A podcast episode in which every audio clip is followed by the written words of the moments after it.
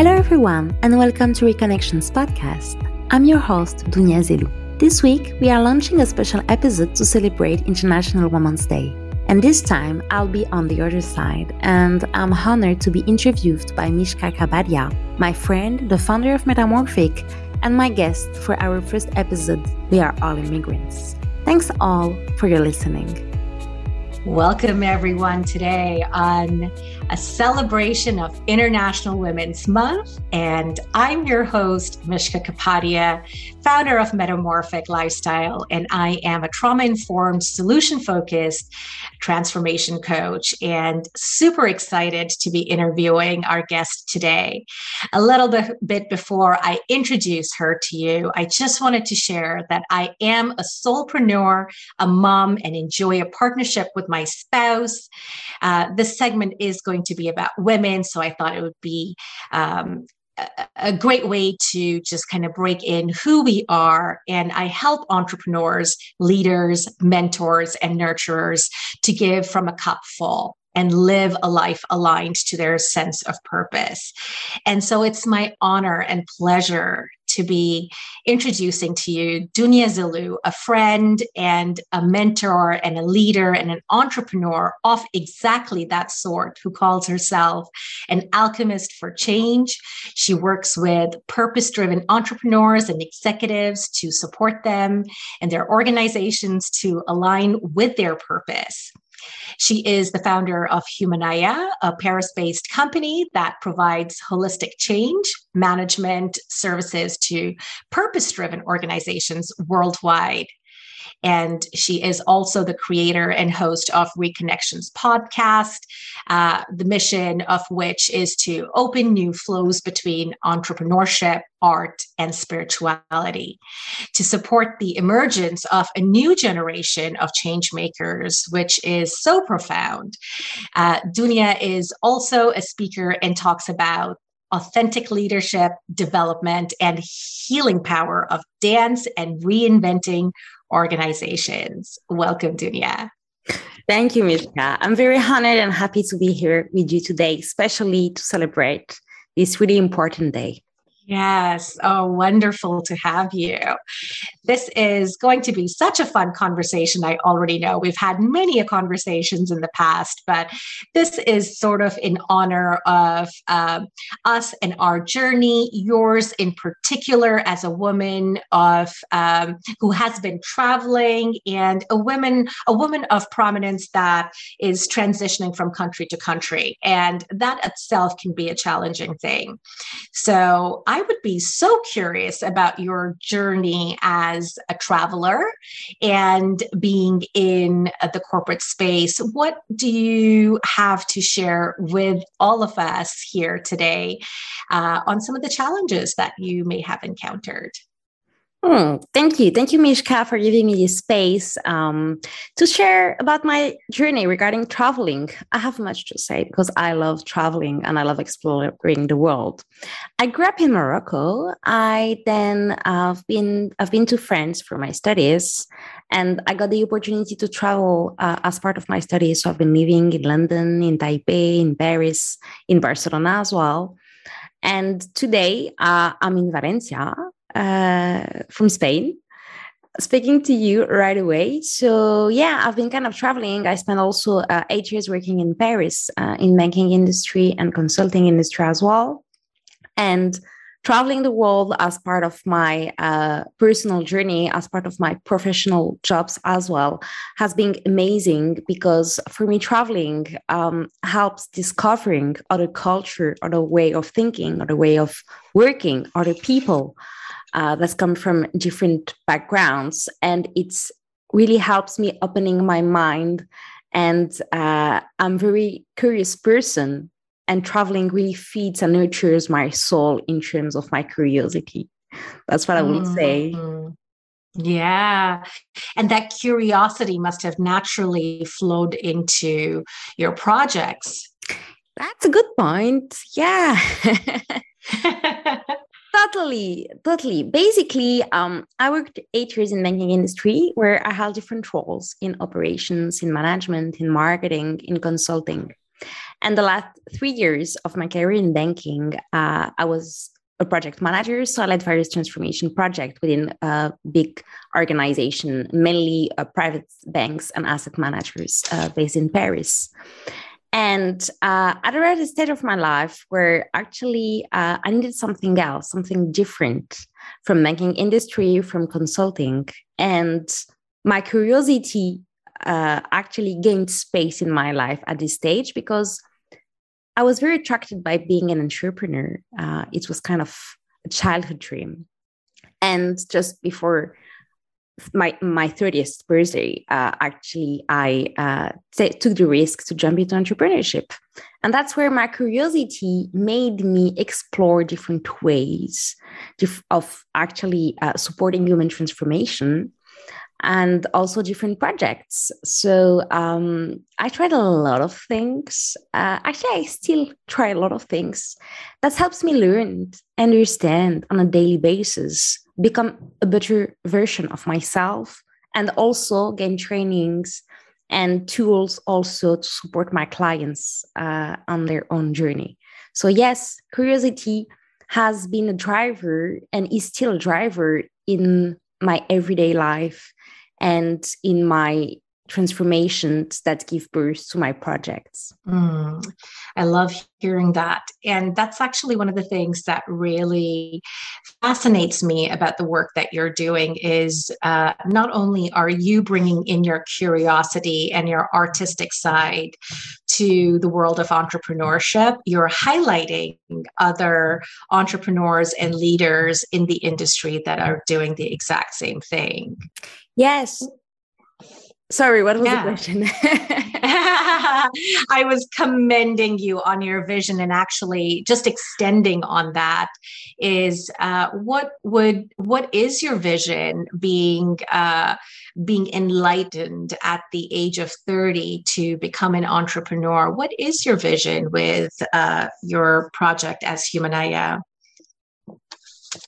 Yes, thanks for asking me this question because um, I'm not really able to say what's my job because I have many. and basically, when people ask me to introduce myself and what's my job, I start with explaining to them what's my vision. And basically, everything I do serves this vision. And because I'm kind of curious person and um, I have like different potentials as well, and I'm nurturing myself by actually doing different things. So everything serves my vision. So thank you for that.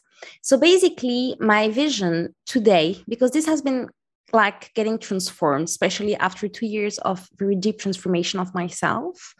And what I came at the end in understanding was that for me, a better world in 20, 30 years, let's try to be realistic, is a world where people and organizations are aligned with their reason of being.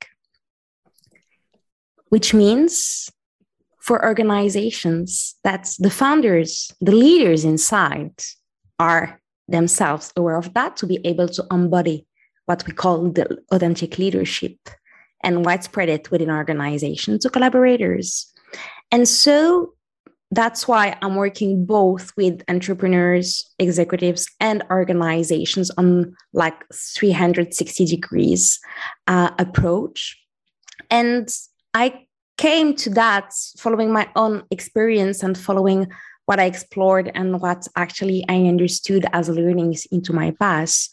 So, because when you're aware of your reason of being, why you're here on earth, it gives you really solid foundations about who you are, what you're here for, what you stand for, what you believe in. And when you have this, it creates a kind of strength, a kind of resiliency when crisis comes that are very powerful. On top of that, it brings a fulfillment that is amazing. And mm. I really do believe that each person that feels this kind of attraction to self knowledge should actually hear to this little voice and go to understand why we're here, why we are who we are, why those are existential questions. Sure, it might be for some of people, and for others not. I mean, they know where their talents are.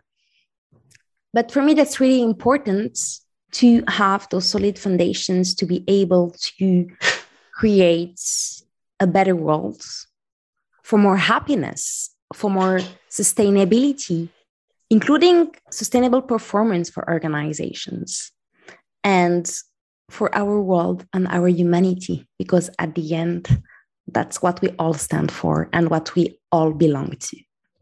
Mm. I love the part where you said uh, the sustainable uh, productivity. Uh, can you, for because uh, I know the work that you do, but I would love some clarity on what does that mean to you in terms of organization, in terms of leaders, in terms of just human beingness. What does sustainable productivity mean to you? That's a good question. Um, sustainable productivity, I would say performance, like growing. Mm-hmm. I will divide it in two parts. Maybe let's talk about uh, leadership part and then organizational part, human being, and then when we gather all in systems, that's we create organizations. From um, an individual point of view, sustainable means for me having um, like the direction, the vision that that actually makes you know where you're going. And having this long term guideline that you have in your life, like we can have in our projects, for instance, uh, I want to get married, I want to get kids, I want to build a family, having those same actually like project visions about your whole life and what you stand for as a contribution that you bring to the world, bring a kind of guideline to what you do. And basically, I really do believe that's where, when you have this vision, you actually focus your energy on where you want to go and where you need to go. Otherwise, we might spend a lot of energy being more on the short short-term part, looking for some fulfillment on short-term part. And that's what happened to me in my experiences as well. Like every time asking myself, what do I need? Where do I want to go? But just like looking one year, two year three years, not going further. And asking myself to go further actually raises many questionings, which happen with my clients as well, and most people that started to think about the questions: How do you see your life in ten years? Where would you like your life to look like in thirty years? What legacy do you want to leave? And those questions, of course, for everyone, raise other questioning about who I am, about what I'm doing here, about where I what I live, and what I actually what's the purpose I'm serving. So that's what I mean when talking about authentic leadership, like being aware of who we are, what we're here for, what we serve. And that's the guideline on every day that helps us focus mm-hmm. on this and not actually like waste some energy elsewhere. And basically, for organization, it's the same. And the reason why I'm saying that is that I've been part of different organizations internationally and being actually in different roles helped me understand how it was working inside and also helped me see some limits that there are within organizations. I'm talking about mostly big organization with a, a, kind of traditional way of working and organizational model that are still based on hierarchy uh, and some like um, traditional ways of management i will say as well. And basically, also, we need to take into account that we arrived at the stage where we all know that the paradigm we've been in is ending because mm-hmm. of the number of burnouts was not the same 10 years ago. The number of people like leaving their job and just changing totally. We're talking about the great resignation was not the same before. So just it's important I do believe to accept that and to go a bit further about also for organization instead of just reaching some performance asking hmm. what's the reason of being of the organization what is served of course there is performance and actually indirect one coming. But for me, for the soul of the company to be here, for the organization to stand for the long term sustainability. And this, of course, will, on top of that, help the organization in terms of retaining their talents, of attracting clients, and all that goes with that.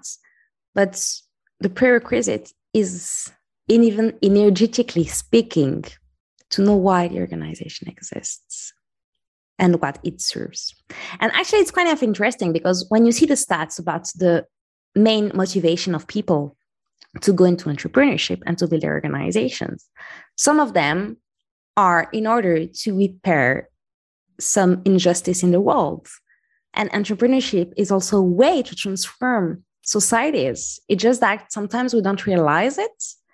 And yeah. going deeper helps bring consciousness about it and even bring more power and more impact to the contribution of the organization. Great point. Great point. So it's sort of like um, allowing entrepreneurs to see what really mattered to them when they branched off and started this endeavor. So, how do you find uh, it's received uh, at the leadership and top levels of an organization? So perhaps not even entrepreneur, because I know you uh, also work with organizations, and we've talked a little bit about entrepreneurs. So I'm curious on the organization front. How are, say, the top directors, managers taking it when they are being challenged with a concept of why is it that you work for this company and are your values aligned with this company? How is that being taken? Well, um, that's that's a good point because for me it's not really about being taken because those kind of approaches are come from the people who ask for support mm. And basically um, if it doesn't come from the person who says well I, I want actually to go through this introspection and to those uh, this this part. And some clients are coming to me in different for different things. It's maybe like they're growing their startups and they just like need to affirm differently or because of their organization is going through a merger and acquisition or a big growth. So they just like need to find the right place in the organizations uh, as part of this big transformation so usually there are some kind of transformation things around them that's make those executives and uh, those leaders look for the right place in a new system. So basically, uh, that's what triggers actually uh, the will to go and especially uh, to go through authentic leadership and to go focus about, uh, about about actually this reason of being part. Then I will say that um, I think that when we talk about authentic leadership, it's still not re- widespread um, as much as it could be. We still, especially, I'm having in reference, um, maybe just to precise, also more the French market, uh, because I've been working in France for eight years. Um, I have clients worldwide, but still, uh, my company is based in Paris. So that's also my reference.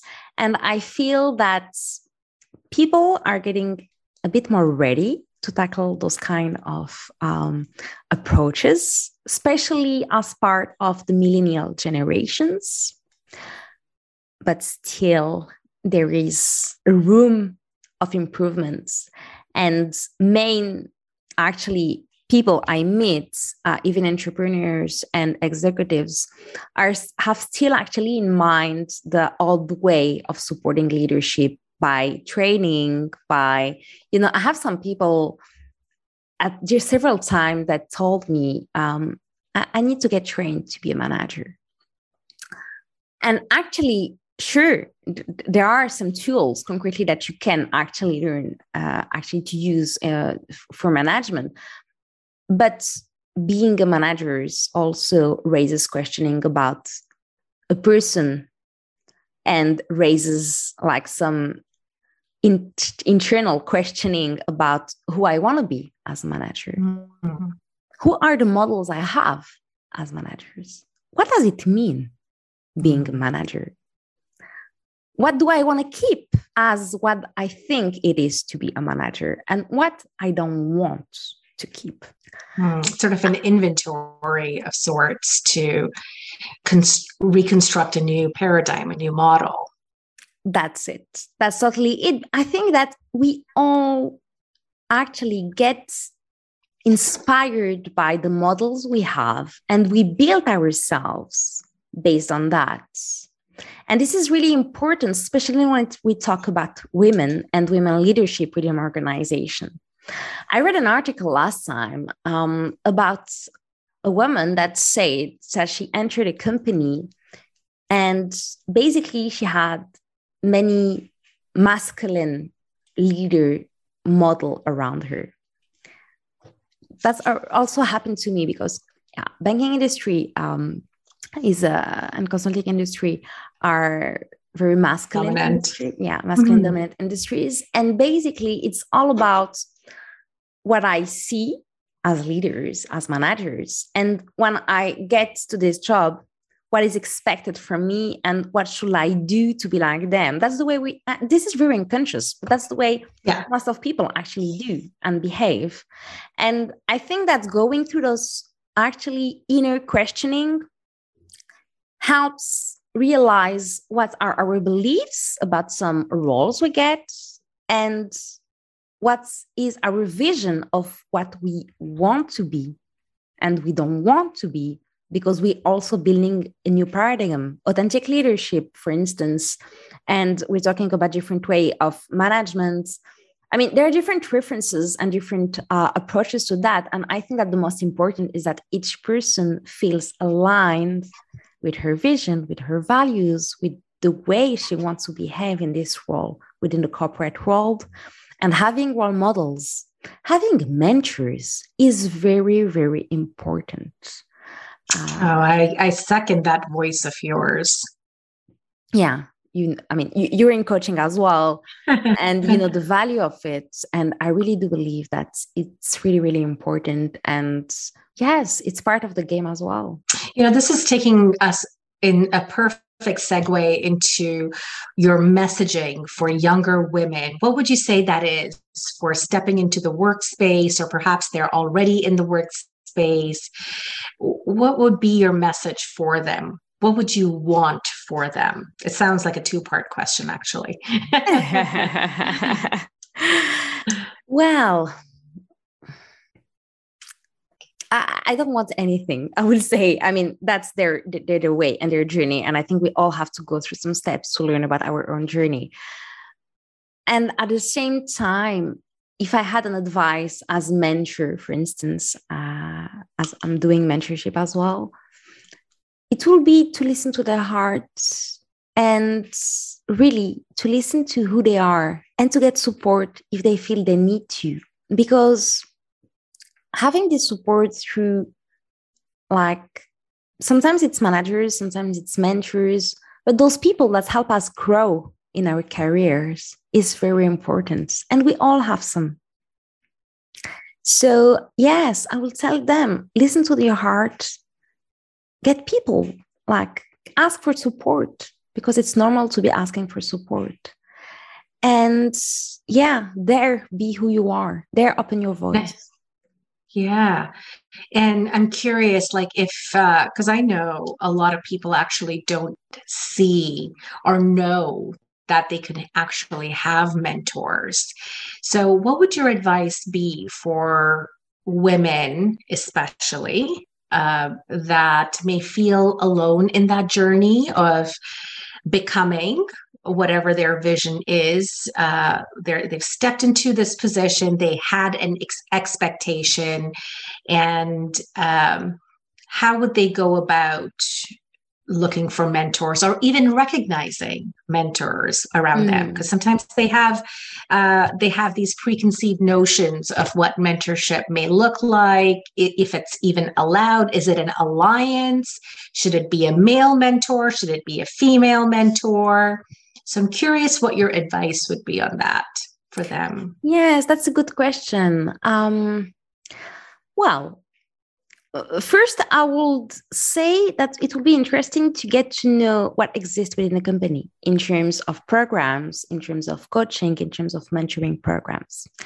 Uh, and I actually, actually, I think that uh, all organizations should have in place mentoring programs and uh, coaching mm-hmm. programs as well to support the development of their collaborators. Uh, but that's another story. Uh, so I would recommend first, like to ask what exists inside.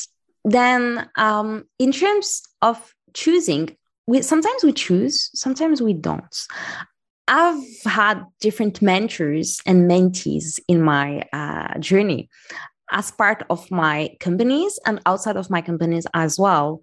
So I would say that uh, sometimes life makes the connections really well. So we don't need actually to choose whether it's a man or a female. And I had both and I have both. So I think that really doesn't matter, just having the connection with the person.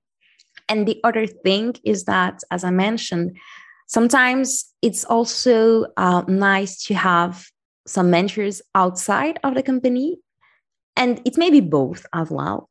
I'm part of different um, female associations, and uh, most of them actually set up some mentoring programs. Uh, it's part, for instance, of my uh, business school um, alumni circle uh, and other associations I'm part of as well. So we come back to what we say at the beginning, Mishka. Be curious. That's what I would say. Be curious. If you ah. feel you need, go search go on internet we have the chance to have much information. Sometimes too much but the information is here. And when we want something we have the chance to have access to it. So go for it. There are many associations of female entrepreneurs and some also on specific subjects. So yeah be curious search look try explore see what suits you best. And actually that's how we learn and that's why we best understand what's the right thing for us. And that's why, how we build our authentic leadership as well. I love that. Absolutely love the curiosity bit because uh, curiosity helps us grow on an everyday basis, right? And keeps us uh, in a childlike space where uh, you are things are not forbidden; they're just out there to explore. Um, yeah. So, you know, now that we've kind of explored what the messaging for the younger generation, I'm curious to, to hear your views on women empowerment and what that would look like in an organization. Hmm. That's a good question. Wow. Um, I have a lot to say about this subject. Yeah. I don't know where to start. Um, basically, I have a lot to say because I'm Moroccan. Yeah. And I'm 32 years old. I'm millennial as well. And I lived in France for 13 years. So having like worked in different and lived in different areas with different cultures, with different views, with different positioning of women within societies, within corporate world. Um, gave me a lot to think about women empowerment. And um, what I would say is that I think we are at a stage of the development of our societies where women are having different positioning, different roles, and are having the space today to get more um, I would say, powerful positions within corporate roles and our organizations. Uh, we talk about society in general, in politics as well. So, this is possible today thanks to the past generations and what they did to open this space. And now we are here at this stage. And it's time for women to stand up and to believe in herself and to believe in what they feel is right for them and that they deserve it. And this for me is not about being a woman or being a man. We have like some conscious beliefs about positioning uh, regarding gender, but it goes beyond that. And that's what's my view about women empowerment. Just women deserve. And no matter the beliefs we may still have, today we have the space to change those beliefs and for everyone to get the inner power and to unleash it in our societies. So just go for it. Go for it. And Love yeah, it. I want to take actually this time also to say thanks to all the women because um, those that are part of our century, but those that are no longer part of this world as well. Because where we are today is thanks to all the work done by women and men. Let's thank everyone. Uh, because men also are having a really important role playing, and it's all together that are creating the different roles in our societies. So, yeah, I want to say thanks to everyone that actually um, has been working for bringing us what we have today, for making this empowerment empowerment more and more possible for our generations, for the coming generations, thanks to our mothers, thanks to our grandmothers, and thanks to our ancestors generally for that. It's also time to honor that, especially on this day, the International Women's Day. Yes, yes, because they did lay down the foundation, the stepping stones for us to be where we're at. And I love your point on uh, the alliance of and thanking men as well to uh, to be allies in this partnership of equality because it is it, it, takes both genders, it takes all genders mm. to really recognize that equality is for all. It is not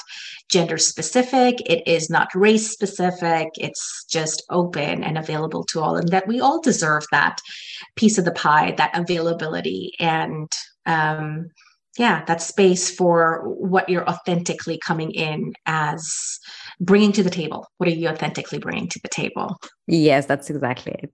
Thank you. Thank All you for that. Yeah, yeah.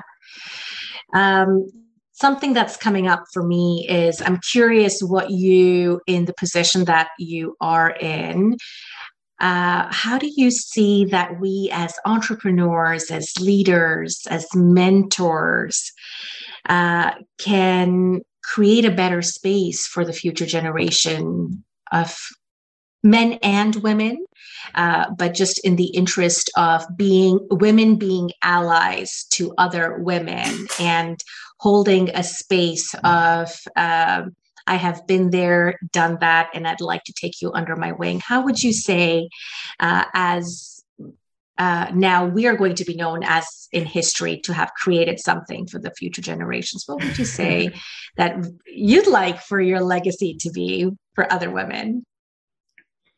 Yes, of course. Uh, yeah, I think I think we have responsibility, and a responsibility for us first, and for coming generations. So I think that's starting by building systems for us, collectives, spaces that will help us and future generations to have more empower empowerment actually.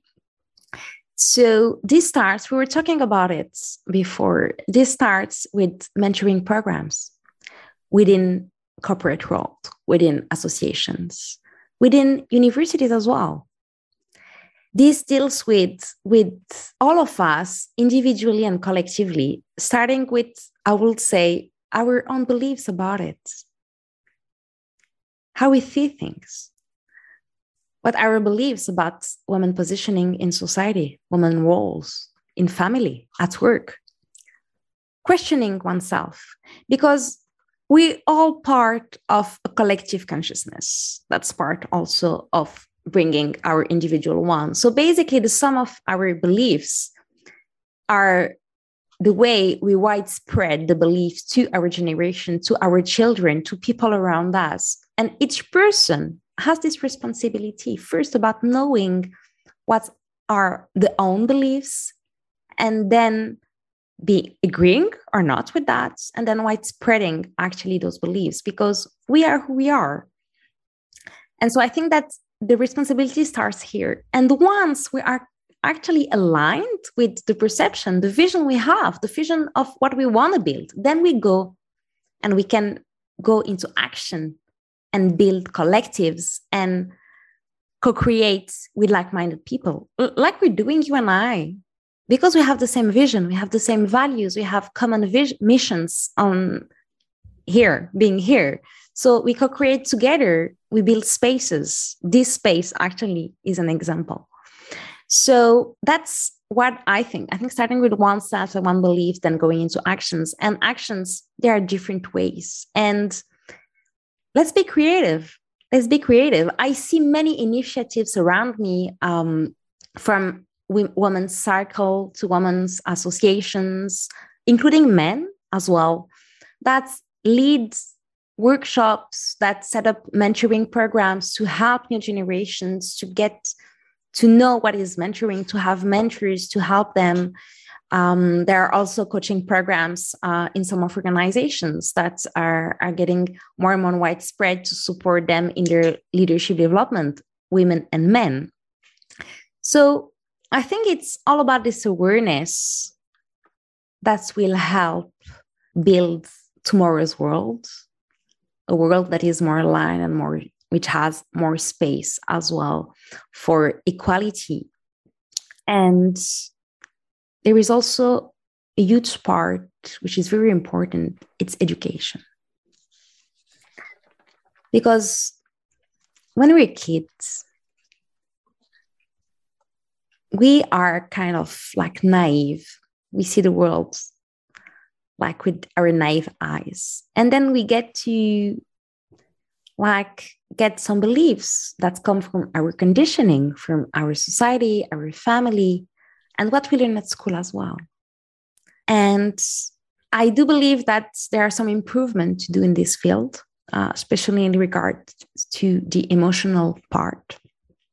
But still, choosing the way we want to transmit our values as a country, as a democracy, as a collective is really important because that's what brings the awareness to future generations.